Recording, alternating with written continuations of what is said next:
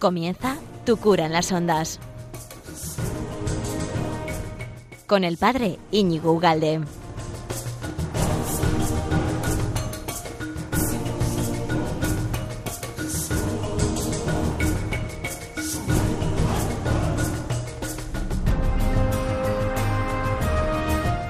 Pues eh, muy buenas, ¿qué tal estás, amigo de Radio María? ¿Cuánto tiempo sin estar contigo? Aquí estamos eh, cada 15 días, otra cita más, eh, un bonito día de todos los santos, seáis todos, absolutamente, absolutamente todos y todas santos y santas. bueno, pues felicitaos por felicitaos, celebramos absolutamente a todos los santos, así que todos estamos de enhorabuena, todos tenemos nuestro propio patrón en el cielo, gracias a Dios, intercediendo por nosotros. Así lo pedimos y no solo porque está nuestro patrón en el cielo, sino es una llamada también a cada uno de nosotros a la santidad, por el cual nosotros creemos, ¿verdad?, que no es, no es una locura pensar que cada uno de nosotros estamos llamados a la santidad. Aunque humanamente, ¿no?, está, puede, uno puede poner peros. dice, bueno, ¿cómo ser eso de la santidad es para unos pocos, ¿no? Sin embargo, la, llamada a la plenitud de la caridad, a la plenitud de la fe, a la plenitud de la esperanza, es la, santidad, todos, absolutamente todos estamos llamados. Así que todos celebramos esta gran fiesta hoy y damos gracias a Dios por, bueno, por, la Iglesia, por esta festividad y por las gracias. Eh, comenzamos este programa de hoy, hoy en, bueno, en el marco del Día de Todos los Santos, que queríamos entrar un poco en este programa de Tu cura en las ondas, queríamos entrar un poco también en el tema de, Cristo, porque venimos hablando de estos últimos programas de Cristo y diversos aspectos de Cristo, y cómo, cómo podríamos estar seguros hoy, a 21 siglos después de, de su, bueno, presencia entre nosotros aquí en la Tierra, ¿cómo podríamos estar seguros de que realmente eh, podemos saber hoy, a ciencia cierta, lo que Cristo quiere para nosotros? Comenzamos.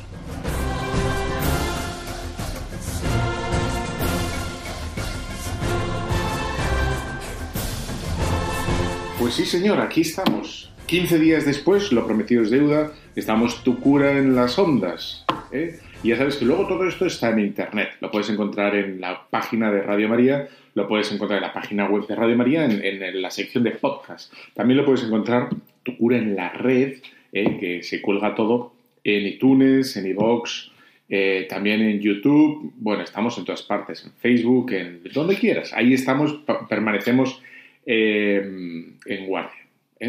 Bueno, pues hoy que queremos hablar de Cristo y su actualización. ¿Cómo podemos estar seguros de que, de, que qué es lo que quiere hoy Cristo para nosotros? ¿eh? Bueno, déjame comenzar esto con, una anécdota. Es que ya sabes que nuestra amiga Angela, Angela Merkel, que, bueno, pues ya va a cesar, no, no se va a presentar otra vez candidata, y entonces en una entrevista que le han hecho hace poco, por lo que se ve, en el que, ha, bueno, pues ha afirmado que, dejaba ya su carrera política y que era tiempo de, cortar. Bueno, ha tenido una serie de afirmaciones como ya se ve que ya no quiere hacer carrera política, pues ya es más libre. Y ha hecho unas afirmaciones eh, llamativas por ser una política de primerísimo ¿no? orden, de primera fila, y, que seguramente intuyo eh, que si se fuera a presentar a unas elecciones a lo mejor no lo hubiera dicho. Pero ha venido a decir que ahora mismo lo que Europa necesita eh, es volver a la Biblia. Ha dicho esto, volver a la Biblia. Me hubiera gustado que lo hubiera dicho hace unos cuantos años, pero bueno, nunca es tarde, se supone, ¿no? Porque, y dice, dice, ¿no? ¿Por qué hace falta que Europa vuelva a la Biblia? Porque ya se ve que el pragmatismo, ¿no? El, utilitarismo en el que estamos metidos, pues no nos está llevando a ningún buen camino. Estamos todos eh, enfangados, toda Europa, vamos a decir así, ¿no? Estamos todos eh, entrampados con esta cultura, esta mentalidad del aquí y el ahora, de me sirve, me interesa, lo hago, no me sirve, no me interesa, no lo hago. De tal manera que aparentemente, eh, bueno, pues solucionamos, algo y sin embargo, pues lo único que estamos haciendo es no solo posponer todas las soluciones, sino agrandar el problema. ¿eh? de todo, de la familia, de, bueno, tantas situaciones vitales y familias y, situaciones personales muy duras, precisamente en un entorno cultural en el que lo material, que es que nos, nos vamos, nos sobra, Y sin embargo estamos tan, bueno, pues tan desnortados, ¿no? Estamos en un momento en el que tiramos de lo pragmático, de lo que me sirve y lo que no me sirve. Y, y bueno, y eso nos hace daño a nivel personal. ¿eh? El pensar que el criterio de me sirve ahora o no me sirve ahora, por lo tanto lo hago o no lo hago, eh, es el criterio para funcionar en, la, en la vida, es un error a nivel individual y a nivel colectivo, a nivel social. Nos está haciendo muchísimo daño, ¿no? ¿Y por qué? Vamos a intentar hoy dar como más, más pasos en esta, en esta problemática. ¿Por qué? ¿Eh? Y sin entrar de momento en, muchas especificaciones, tendríamos que decir que este criterio de funcionamiento social, ¿eh? y eso lo vemos en nuestra política española, en el cómo todo lo que nos hablan los, casi todos los políticos, y casi todos, no todos, pero casi todos los eh, partidos políticos, eh, tienen una predicación, digamos, un discurso a muy corto plazo.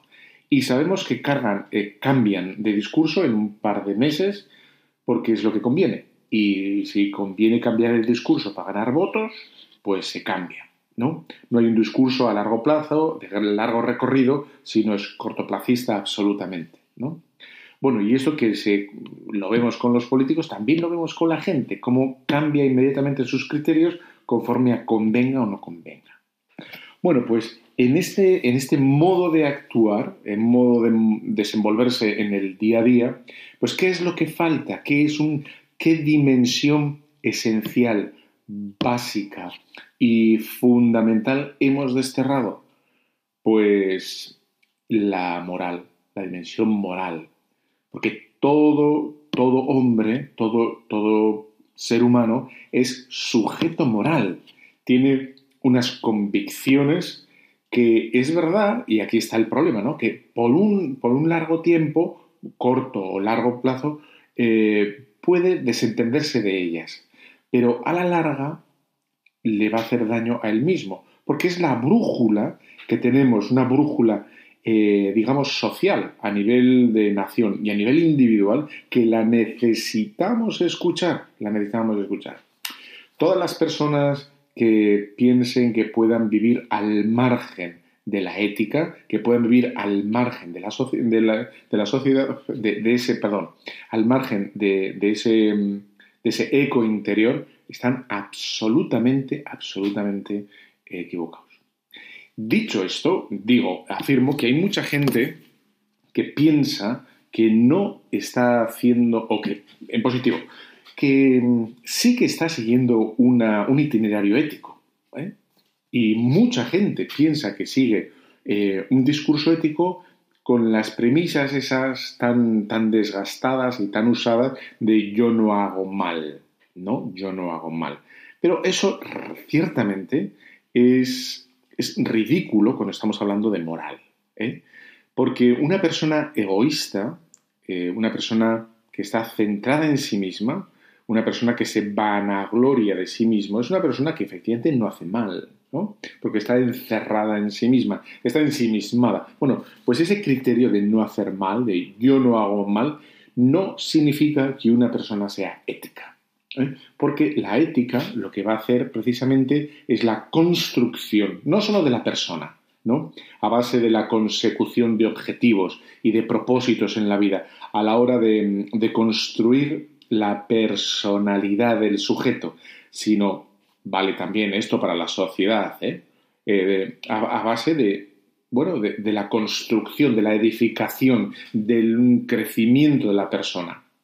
Cuando oyes eso de, bueno, no, está tan mal, yo no hago mal, yo no me he metido con nadie, yo no... Y dices, ahí no se construye nada, ahí todo lo que se está haciendo es alimentar el ego, alimentar el egoísmo y buscarse uno a sí mismo. Es decir, es aislarse, individualizarse y, no construir absolutamente nada.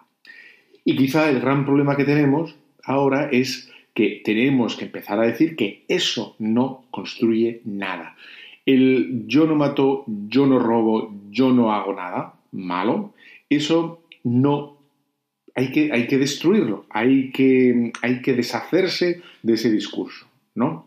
De hecho, el problemón que, tenemos es que mucha gente de misa dominical y de misa diaria piensa así. Yo soy un buen cristiano porque no hago cosas, no hago cosas malas, ¿no? Bueno, y esto estamos en una situación en que ya hay que empezar a decir que esto no es ser cristiano en absoluto. Uno puede ser buen demócrata, buen yo qué sé, ¿no? De centro derecha, de centro izquierda, de centro, de centro pasa, chuta y gol, ¿eh? Pero esto no es ser cristiano. Una persona que, afirma que su vida es un no hacer algo, es un... Y, y afirmándose a sí mismo como cristiano, es un... Bueno, pues un desastre, un desastre, porque quiere decir que no lo hemos hecho nada bien, ¿no? Ser cristiano es positivo ser cristiano es, eh, hacer cosas buenas, es construir, es complicarse, es implicarse, es, meterte en, jaleos, ¿no? Y, ser cristiano es, es amar, en definitiva, y el amor construye. El amor intuye, el amor busca, el amor eh, está atento, el, amor está despierto ¿eh? y el amor busca al otro y, el amor intenta agradar al otro y corregir al otro y sanar al otro ¿eh? y edificar al otro. O sea que eh, estas personas que hablan de sí mismas como cristianas que no hacen, dices, con mucho cariño, con mucha caridad, con mucha paciencia, habrá que decirles, te estás equivocando. Y máxime hoy, el día en el que celebramos eh, bueno, la festividad de todos los santos, que son cada uno de ellos la afirmación gozosa de, Dios, la afirmación, sus vidas, y no solo sus dichos, son, la afirmación gozosa de, lo propositivo, del, construir, del hacer, del edificar, ¿no? De tantos fundadores, de tantos, en fin, ¿no? de tanto pelaje y de tantos colores que, que, bueno, que han salido en busca de los hermanos, de los pobres, de los ignorantes, de los solitarios, de los distraídos, o han salido, bueno, pues lo que sea, ¿no? Pero, pero salen a construir. Bueno, esto es. Bueno, pues en estas circunstancias eh, o en este, en este marco general que estamos aquí, eh, bueno, pues describiendo, me gustaría, claro, poner una, vamos a poner una objeción, porque si no, no hay programa, ¿eh? Si no, yo ya me callo y ya está, pero no, vamos a poner objeciones, vamos a tener problemas que quizá tú te los hayas planteado y que alguna vez me lo han planteado en, en, Facebook, como lo han planteado también por las redes sociales, ¿no? En, bueno, pues ahí en, eh, ¿cómo se llama esto? Eh, Instagram. Bueno, pues una de las cosas que dicen a veces es que, claro, ¿cómo podemos estar convencidos de, lo que hoy quiere Jesús? Eh? ¿Cómo podemos estar convencidos? Em, porque hay una distancia temporal, mm, pues ya vamos a decir, no despreciable, dos mil años, ¿no? Son dos mil años en el que no solo nos separan sin más dos mil años y que hay una, una distancia cultural gigantesca por la evolución, por el progreso que ha habido en la sociedad y luego también porque estamos hablando de una mentalidad ahora mismo occidental. Bueno, pues y propiamente en la, tierra de Jesús o Jesús no se movía en, en esta mentalidad eh, occidental en absoluto, ¿no? Era una cultura semítica y una cultura, bueno, pues podríamos decir que no tendría nada que ver con nosotros, ¿no? Por lo tanto, este salto em, cronológico, este salto cultural, esta distancia, ¿no? Podría, puede ser el, digamos, la sentencia de muerte para saber qué quiere hoy Jesús. ¿eh? Jesús hoy llevaría a San José, por ejemplo, a una residencia. Y pues hoy preguntas que voy a hacer, ¿no? Y, y que te hago a ti. ¿Jesús animaría a tener más hijos a la gente o no? ¿O Jesús sería un segurolas? O, sería un imprudente. Decía, no, más, más, más, no, no, venga, con un niño ya vale. ¿Eh? ¿Qué, querría decirnos hoy Jesús? ¿no? ¿Jesús nos animaría todos los días a ir a misa o no? ¿Eh? ¿Jesús aceptaría hoy o no las relaciones prematrimoniales? ¿Qué diría hoy a los homosexuales? Bueno, hoy, ¿eh? No hace dos mil años, porque uno puede decir, oh, es que hace dos mil años las mujeres no valían para nada, o no contaban para nada, o no existía la misa, o antes, bueno, pues no existían los métodos anticonceptivos y por lo tanto había que tener pues siete hijos mínimo, ¿no? Que es más o menos lo que suele tener una, bueno, si se casa en relativamente joven, pues más o menos la media son de cinco a siete hijos, lo que, lo que vendría a tener un matrimonio, ¿no? Y dice, bueno, hoy, hoy Jesús realmente querría que tuviéramos familias numerosas o no. ¿Eh? ¿Qué diría hoy Jesús a, las grandes compañías, a los holdings, a, la banca internacional, a todos esos grupos de empresarios que manejan miles y miles de millones y que manejan tantos sueldos y dependen tantas familias? Jesús, ¿qué diría todo eso? ¿Eh? ¿Qué, diría de, de nuestros templos, de nuestras iglesias, de las modernas? ¿eh? que son muy feas, que no tenemos fe, de las antiguas, que les hemos derrochado, un, pastón. ¿Qué diría Jesús de todo eso, no? Em, ¿Podríamos estar seguros de, Jesús de algo hoy? o al final estamos en una trampa y tendríamos que volver, como he dicho al comienzo del programa, ¿no? A encerrarnos en nosotros mismos y pensar, bueno, pues yo, mira, como todo esto es un jaleo, como yo no sé lo que pensaría el Jesús, yo me encierro en mí mismo, yo me olvido de todos y yo sobrevivo. ¿no? Porque hay tal cantidad, tal cantidad de circunstancias, tal cantidad de caracteres distintos, ¿no? De culturas, de itinerarios vitales de tanta gente, ¿no? De experiencias positivas y negativas, ¿no? De temperamentos, de inclinaciones personales, de, desviaciones en la gente que es imposible dar normas para todo el mundo. ¿Eso sería verdad? ¿Eh? Porque si es verdad que las circunstancias, los caracteres, las diferencias culturales o educacionales o las inclinaciones personales, todo eso, si tantas, tantas variables harían imposible que hubiera hoy un mensaje de Jesús común para todos, querría decir que Jesús estaría atrapado hace, en, una burbuja en el tiempo hace dos mil años, ¿no? Y sería inservible, Sería inservible. Jesús, cuando vino, dijo algo del pudor, dijo algo de las otras religiones, dijo algo de arrodillarnos en el, ante el sagrario, dijo algo del ayuno eucarístico, dijo algo de todas estas cosas, ¿no? Dijo algo de las relaciones prematrimoniales o de los métodos anticonceptivos, dijo algo a los empresarios, dijo algo a los a los multimillonarios, ¿no? ¿Qué tenían que hacer con las riquezas? Vale. Pues vamos a intentar dar respuesta a, la gran, a la gran pregunta que es, ¿podemos hoy conocer a Jesús? ¿Lo podemos reconocer hoy? ¿Jesús estaría hoy en su iglesia? ¿Yo puedo estar seguro hoy de lo que quiere Jesús? Bueno, pues esto lo hacemos, comenzamos a responder estas preguntas después de la pausa, de esta pausa musical que es que la he elegido para ti, ¿eh? para que veas aquí entre todos los santos. El Holy. Vamos allá. Holy Wings he dicho, luego no dirá que otra cosa. Holy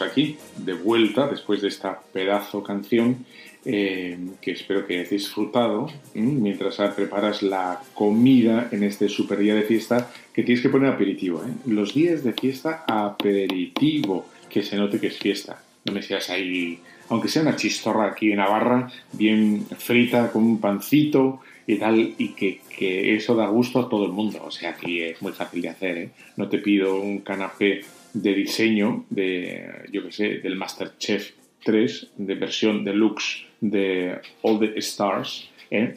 pero sí, una cosilla. Venga. Pues estamos hablando en este programa de Tu cura en las ondas, que luego lo puedes volver a escuchar en, internet, en Evox o en iTunes o incluso en YouTube o en Facebook, lo que quieras, ¿no? Ahí lo tienes todo. Bueno, pues estamos hablando de, de si...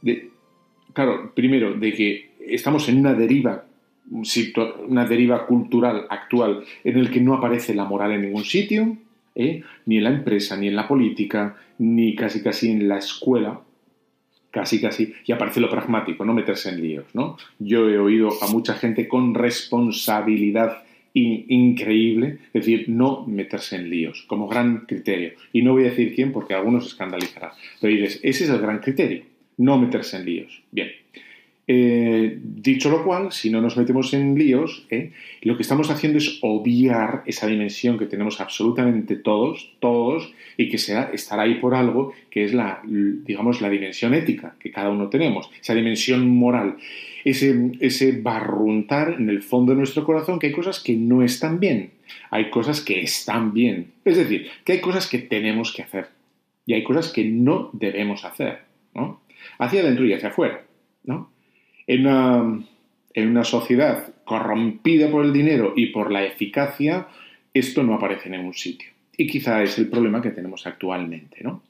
Dicho lo cual, una vez que damos el paso a intentar vivir una moral humana, una moral real, eh, eh, puede salir una, objeción, eh, que es, bueno, de, de, lo que tengo que hacer, lo que tengo que evitar, yo de dónde me nutro, yo cómo puedo saber como cristiano qué es lo que tengo que hacer. Porque Jesús se nos queda ya muy lejos, dos mil años vista.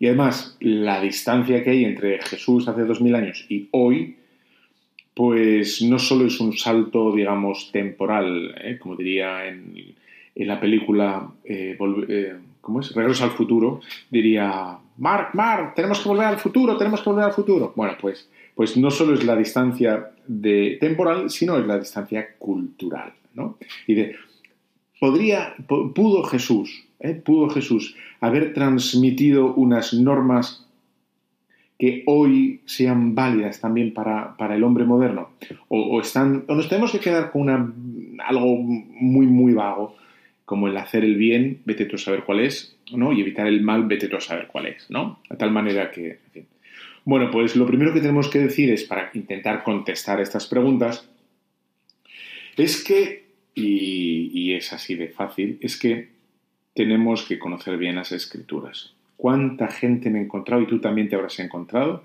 que en nombre de las Sagradas Escrituras, en nombre del mismísimo Jesucristo, patean las escrituras, patean en el sentido figurado, ¿eh? en el sentido de que están eh, despreciando la asignatura o contradiciendo lo que dicen las mismas escrituras o el, Nuevo Testamento.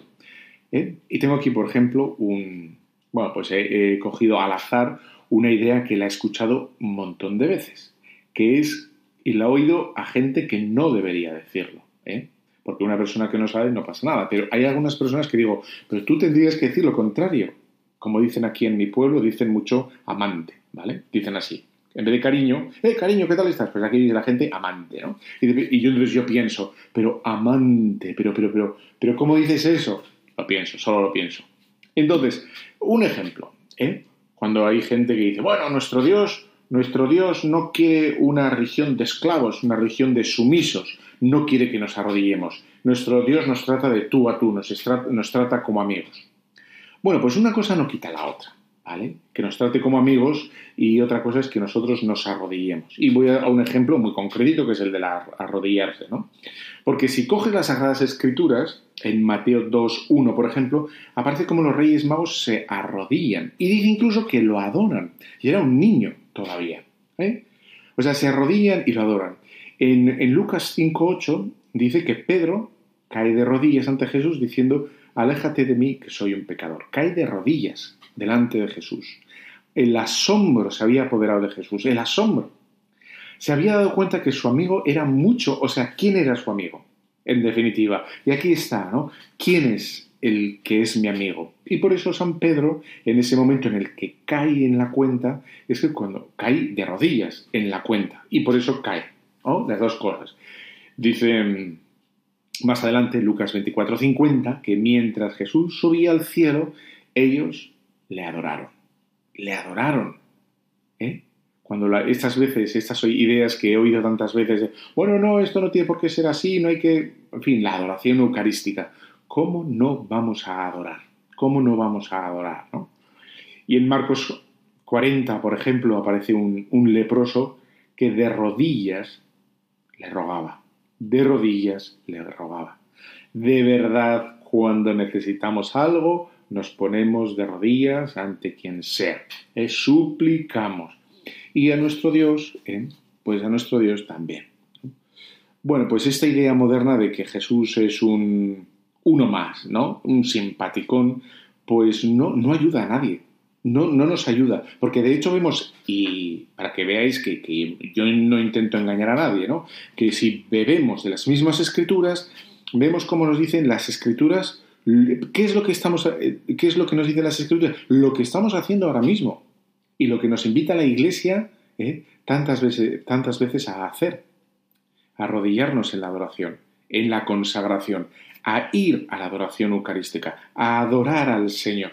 Es decir, que de repente vemos que de, bueno, de golpe y plumazo, de, fin, de, un borrón, han desaparecido dos mil años de diferencia y han desaparecido eh, la diferencia cultural. Es decir, mm, que, estamos haciendo lo que ya desde hace dos mil años se venía haciendo de forma natural, nativa, ahora dice la gente nativa, ¿no? De forma nativa, eh, el programa del ordenador hace esto, esto, esto. De forma nativa, el programa de la iglesia, al comienzo, en el momento cero, ya toda la gente que se acercaba a Jesús caía de bruces ante él.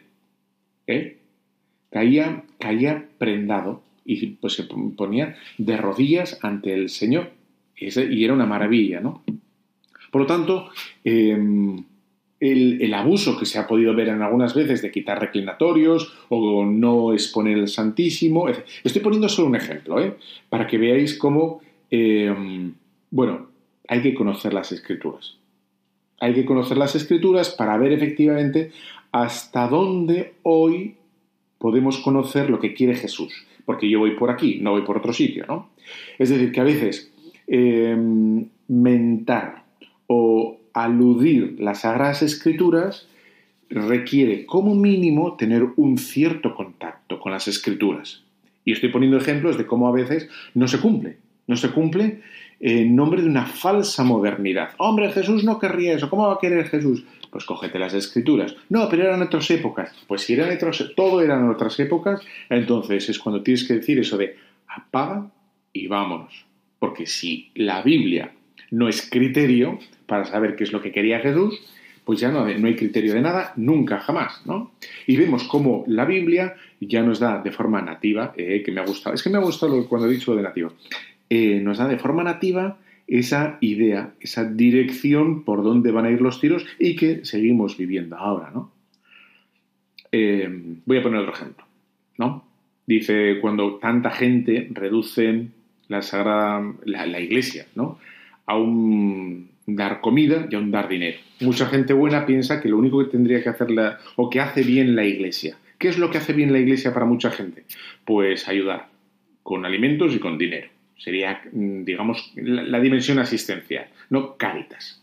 Em, la fe no, estaría dentro de esa, de esa, ecuación. La fe no sería un, valor positivo, sino sería algo que sería prescindir. Aquí lo único que vale de verdad es la acción. La acción de dar comida, de dar dinero, de, bueno, salir al encuentro de lo, de lo material. Y que efectivamente hay que hacerlo, ¿no? Dar de comer, dar de beber, vestir, efectivamente, ¿eh? por supuesto. Pero, pero, aquí el tema es que el mismo Jesús nos habla de no solo de pan vive el hombre, ¿eh? no solo de pan vive el hombre. Y como dice también Jesús a la samaritana, ¿no? Que mi alimento, mi alimento es hacer la voluntad del Padre. Es decir, con esto vemos que el Señor no disgrega, no desvincula, no separa, no rompe esa unión que hay entre la fe, entre Él mismo, ¿eh? y luego inmediatamente una acción caritativa. No, no, no hay una diferencia, cosa que mucha gente la separa. Y dice, no, no, no, no, aquí lo importante es dar de comer, dar de beber y dar de el abrigo al, al pobre. Y dices, bueno, pues eso hay que hacerlo. Pero eso hay que hacerlo con ¿eh? el Jesucristo, por Jesucristo. Y ya está, ¿no? Bueno, el... es verdad, ¿no? Que la gente en general busca reglas, busca normas, y es lo que ahí se siente seguro, ¿no? ¿Qué tengo que hacer? ¿No? Dime las cuatro cosas que tengo que hacer. Y entonces, por eso la gente se suele atar, ¿no? De forma errónea a ese, bueno, pues no hacer el mal, ¿eh? No robar, no matar. Pero eh, vamos a ver, a ver si lo consigo en la siguiente mm, parte del programa, vamos a ver cómo, eh, aunque sí que hay que normas, hay algo que, que no se puede recoger en normas. Y lo voy a intentar, creo, que como no son las citas no son mías, creo que lo voy a conseguir. ¿eh? Pero bueno, vamos a hacer una pausa y, y, volvemos después de esta canción que he elegido, pero para ti, ¿eh? para que veas.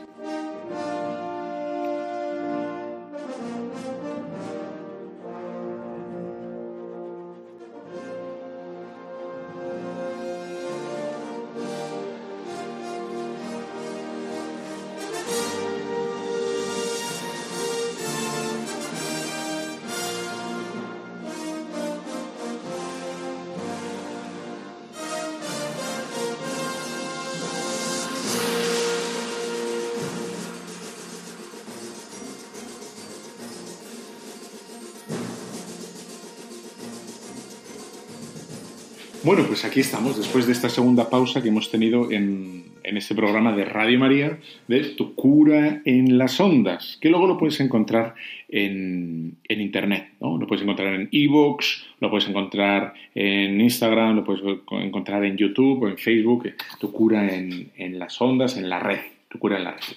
Bueno, pues eh, veníamos hablando de, cómo eh, esta sociedad en la que estamos se ha olvidado de una parte natural, natural, innata al hombre, que es la dimensión ética, la dimensión moral, ¿no?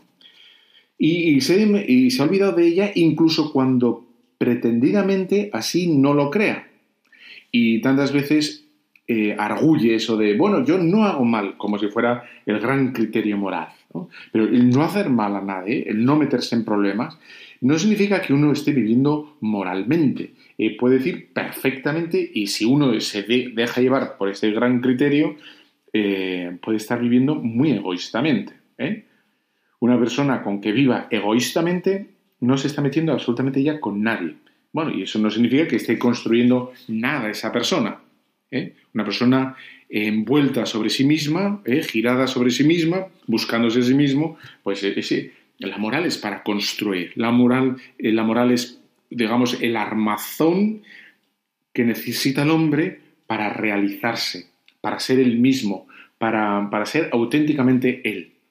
Y eso significa complicarse. Y eso significa, eh, bueno, pues tener retos y tener luchas y tener, eh, bueno, complicaciones varias, y, porque la vida es así, y, salir al encuentro de, de, metas y propósitos y proyectos e ideas y bueno, y hay caídas, hay sufrimientos, hay luchas, y bueno, eso es la moral, ¿no? Saber quién, quién soy yo. Y en el momento que uno sabe quién es, sale a la búsqueda, a la construcción de ese yo, ¿no? Soy el marido de, soy la mujer de, soy hijo de, soy padre de, tantos hijos, soy sacerdote, soy hijo de Dios, ¿no? Y en el momento que uno sabe quién es, la moral sale ¿eh? soy hermano o todos los que están alrededor son hermanos míos. La moral sale a construir eso que es uno mismo. ¿no? Bueno, eh, entonces la moral hoy en día, a la vuelta de dos mil años, es el construirnos a nosotros mismos con Cristo, porque somos imagen. Él es, ¿no? El que nos ha dicho quiénes somos, en definitiva, es Cristo. Por lo tanto, cuando nosotros intentamos construirnos a nosotros mismos, esto no es como el mecano. ¿Eh? no, no, el grupo de música, en la puerta del sol, que había un cura entonces, ¿eh? y yo cuando decían aquello de la, el cura, algún cura despistado, digo, pues sí, muy despistado puede haber, ¿no? Pero ahora ya me veo a mí mismo, digo, cualquier día estoy yo ya porque soy muy despistado. Y puede ser yo el mismo, el de la canción. En la puerta y algún cura que otro despistado. Ah, ah, ah. Era así la canción.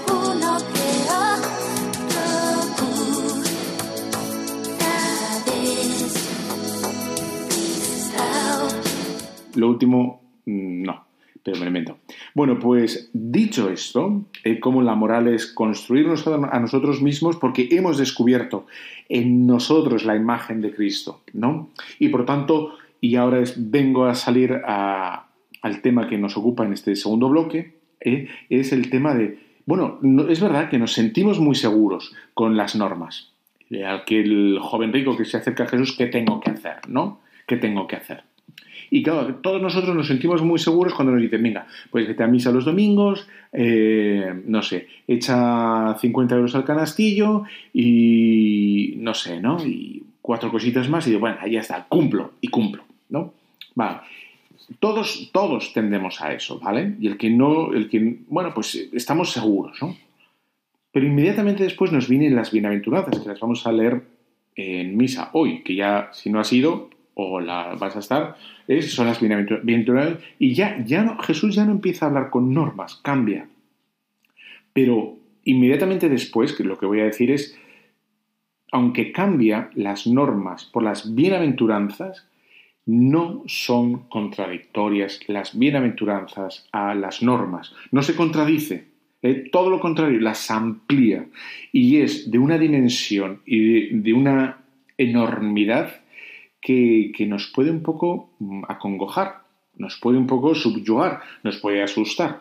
Y de ahí que en ese mismo momento tiremos de esperanza. ¿eh? Que ya no vemos normas o ideales de vida, ya vemos a Jesús que nos invita. Es Jesús quien está vivo que dices, no te preocupes, no estás loco. El pretender la santidad, el pretender la perfección de la vida espiritual, no, no es una locura, no es, no, no, no es, no es megalomanía sino es creer en Jesús, ¿no? Y vemos, y te voy a leer este texto, para que veas cómo Jesús efectivamente em, nos invita, nos invita, mm, por supuesto que hay que cumplir normas, hay que cumplirlas. Y cuando oigas a gente que te dice, no, esa norma no, y tal, los mandamientos, ¿no? O otros tantos, luego, luego intentaré caer más, eh, a ir más a detalle, ¿no? Em, sospecha, porque Jesús no está en contra de las normas mm, en absoluto. Y de hecho, cuando, cuando el Señor, mm, digamos, parece que va contra las normas, en absoluto lo que está haciendo es darles sus raíces más profundas, darles la clave interpretativa de por qué son como son, ¿no? Y dice, mm, dice la carta a los filipenses, ¿no? Eh, San Pablo. Así pues, por la consolación en Cristo y por el consuelo de la caridad, por la comunión en el Espíritu y por las entrañas de misericordia. Colmad con gozo con vuestro mismo sentir, con vuestra misma caridad y concordia y con, con vuestros mismos anhelos. No actuéis por rivalidad ni por vanagloria, sino con humildad, considerando cada uno a los demás como superiores, buscando no el propio interés, sino el de los demás. Tened entre vosotros los mismos sentimientos que tuvo Cristo, el cual, siendo de condición divina, no consideró como presa codiciable el ser igual a Dios, sino que se anonadó a sí mismo tomando la forma de siervo, hecho semejante a los hombres, y mostrándose igual que los demás hombres, se humilló a sí mismo, haciéndose hombre hasta la muerte y muerte de cruz. Y por eso Dios lo exaltó y lo otorgó el nombre que está sobre todo nombre, para que al nombre de Jesús toda rodilla se doble en los cielos, en la tierra y en los abismos, y toda lengua confiese Jesucristo es el Señor. Bueno, como ves aquí, que este es un pasaje bellísimo, aquí no hace, San Pablo no eh, alude a ningún tipo de norma, sino todo lo contrario, lo que apunta, lo que señala o lo que descubre San Pablo aquí es precisamente lo que palpita dentro de las normas, el por qué son esas normas. ¿Eh? Y las normas son tan exigentes, por ejemplo, el del celibato, el de, el de la castidad, el de la, la fidelidad, el del perdón incluso al enemigo, al que me ha hecho mal, al que me ha querido herir, ¿no? El de la entrega al otro, el de escuchar incluso al enemigo, es porque dice, tened los mismos sentimientos que tuvo Cristo. Ahí estamos llamados todos. Y esa es la maravilla. ¿no?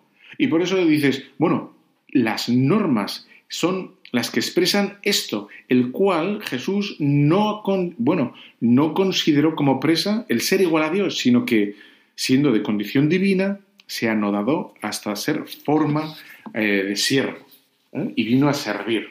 Y nos habló de tantas cosas, de tantísimas, ¿no? Pero como ves, eh, esta carta de Filipenses 2.5 no contradice nada, no revoca absolutamente nada y no hay contradicción con todo lo que, lo que en fin, creemos, ni hay oposición ¿no? entre lo de fuera y lo de dentro, entre la vocación interior, entre nuestra vida espiritual y las normas. Porque cuánta gente, por desgracia, ¿no?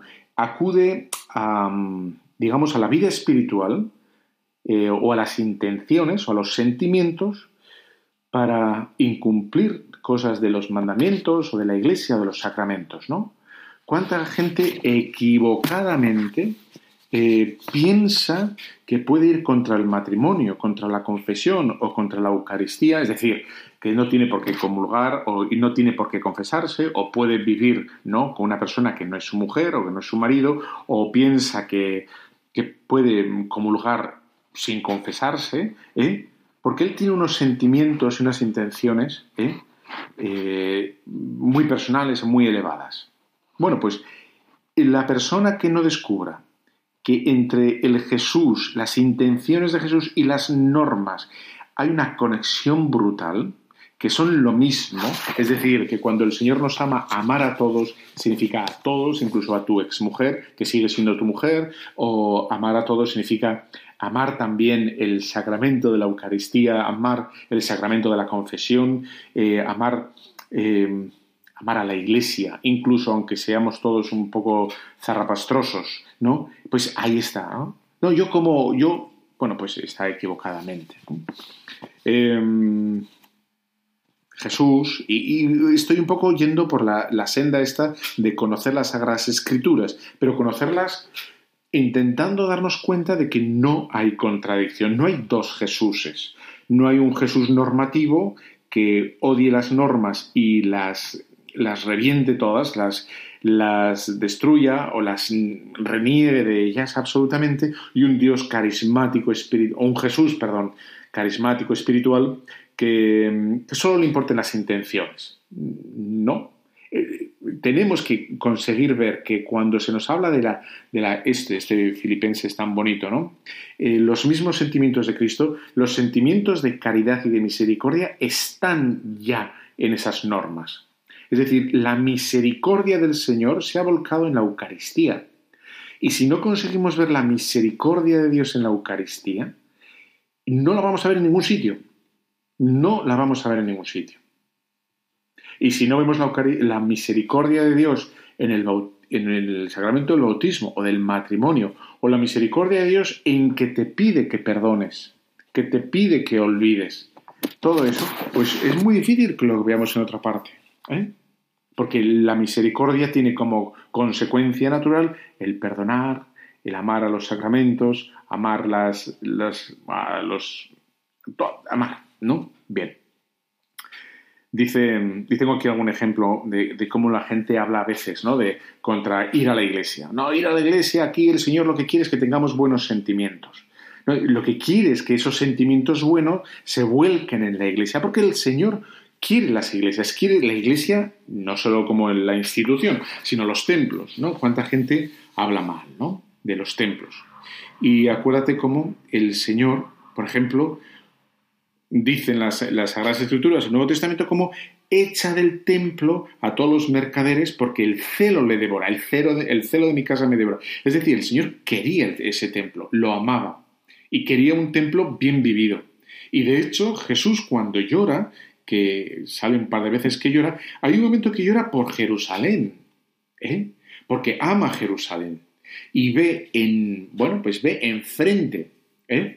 enfrente ve el templo, cómo se recorta, ahora se llama el skyline, ¿no? El skyline de Jerusalén, que era recortado por el templo, que era maravilloso, y le da pena porque la desobediencia de todos los judíos, de todos sus hijos, va a hacer que precisamente la belleza del templo desaparezca y no quedará piedra sobre piedra, dice. sobre, bueno, el castigo por la obstinación, por el pecado que tiene el pueblo de Israel, que no es distinto al que está ocurriendo ahora mismo en la Iglesia. ¿eh? El pecado de obstinación, ¿eh? de pensar que sabemos más que la Iglesia. ¿eh? Incluso estoy hablando ahora de, clérigos. Y decir, no, no, si el, clérigo tiene que ser fiel, no es dueño de la Iglesia. Hay que predicar lo que predica, lo que enseña la Iglesia. El clérigo, ni un laico, por supuesto, ni un catequista puede decir lo que le dé la gana.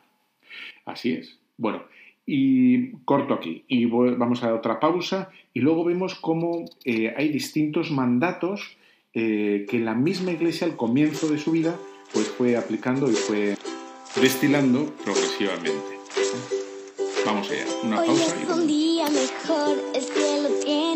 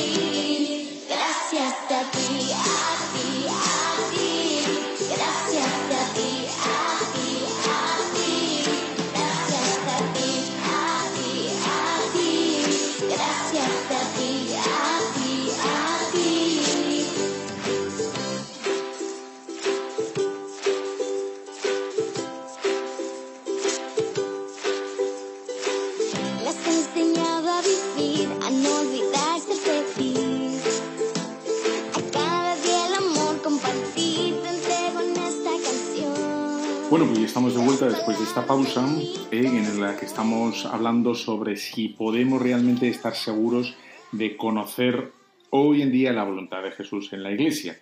Y para ir un poco así rápido, eh, tenemos que decir que la misma Iglesia, y lo vemos en las Sagradas Escrituras, cómo distingue ella misma eh, normas que ella misma da, que no brotan directamente de Jesús, pero que tienen relación más o menos eh, directa con, Jesús. Y entonces vemos cómo hay algunas predicaciones eh, de, los apóstoles y por lo tanto de la iglesia primitiva que hace referencia directa al mensaje de Jesús. ¿no?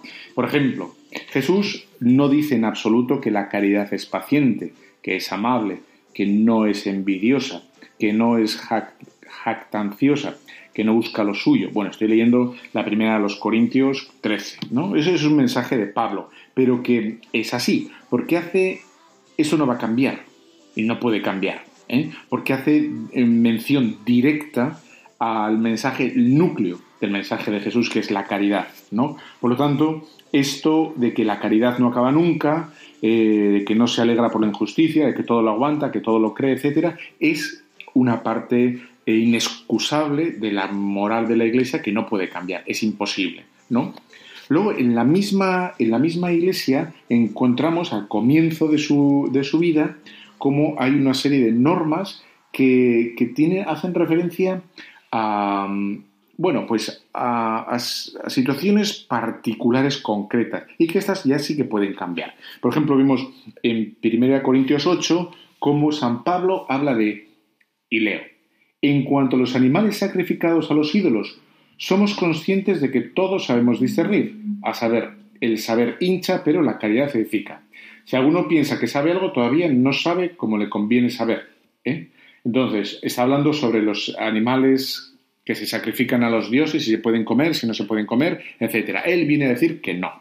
¿eh? Pero ya dice por qué dice que es para no escandalizar, no porque los animales sean malos en sí mismos, ¿no? Los idolotitos, sino porque pueden escandalizar. Y como la gente todavía no acaba, bueno, está haciendo la transición del judaísmo al cristianismo y como no hay situaciones complicadas culturalmente, pues da una directriz.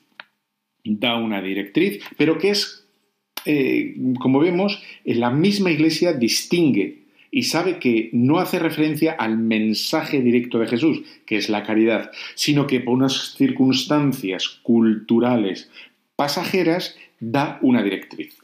Y por lo tanto, esa directriz cambiará en la Iglesia cuando esas circunstancias culturales pues eh, desaparezcan. Como pueden ser, pues que ya la gente entienda que, bueno, pues que los ídolos, la, carne ofrecida a los ídolos, bueno, pues que es tan carne como carne y no hay ningún equívoco de ningún otro modo. Luego hay otra de 1 los Corintios 11 que dice, dice así también. Quiero que sepáis que la cabeza de todo hombre es Cristo, la cabeza de la mujer es el hombre y la cabeza de Cristo es Dios. Y todo hombre que reza o profetiza con la cabeza cubierta deshonra su cabeza. Y toda mujer que reza o profetiza con la cabeza descubierta deshonra su cabeza. ¿eh? Pues lo mismo es que si se rapara.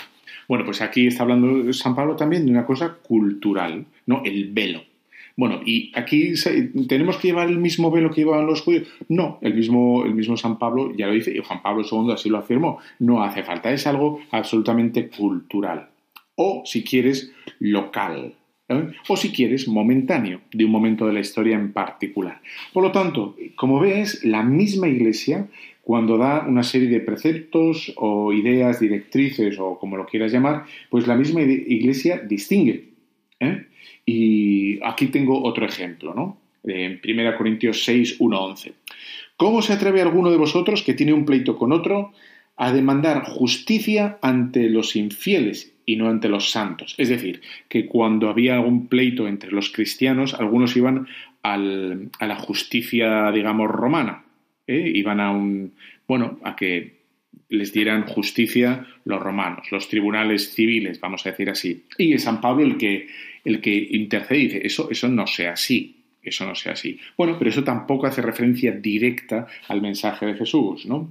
Bueno, y aquí establece un criterio, que debiera ser todo juzgado dentro de la Iglesia. Pero, como ves, no hace referencia a una gravedad y que, bueno, es un consejo pues más o menos contundente de San Pablo, pero, pero bueno, distingue, el mismo Pablo, San Pablo, distingue lo que sale, brota del mensaje directo de Jesús de lo que es una consecuencia cultural. ¿no? Por lo tanto, y concluyendo y acabando este programa tan interesante de hoy, es que la Iglesia, con de la Iglesia, ella misma tiene sus recursos para purificarse y para distinguir lo cambiable.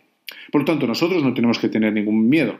Del mismo modo que, bueno, los más mayores saben que ha cambiado mucho algunas cosas la Iglesia, bueno, pues no pasa nada, pero lo esencial, y ella misma lo dice, esto no se puede tocar. No, la humanevite no se toca. Eh, y el matrimonio no se toca. Todo eso, no, eso hace mm, referencia directa al mensaje esencial de Jesús.